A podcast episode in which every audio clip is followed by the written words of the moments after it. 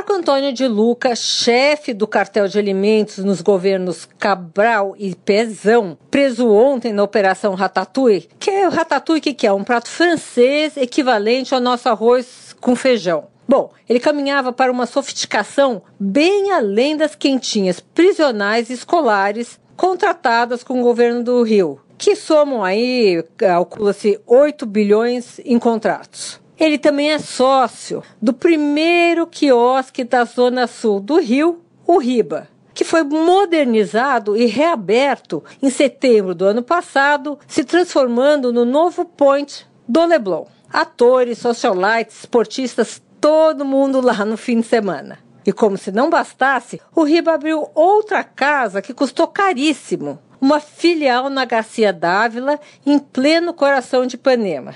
É, bem que ele tentou um upgrade na vida e agora vai ver o sol nascer quadrado, com ou sem quentinha. Sônia Raci, direto da fonte, para a Rádio Eldorado.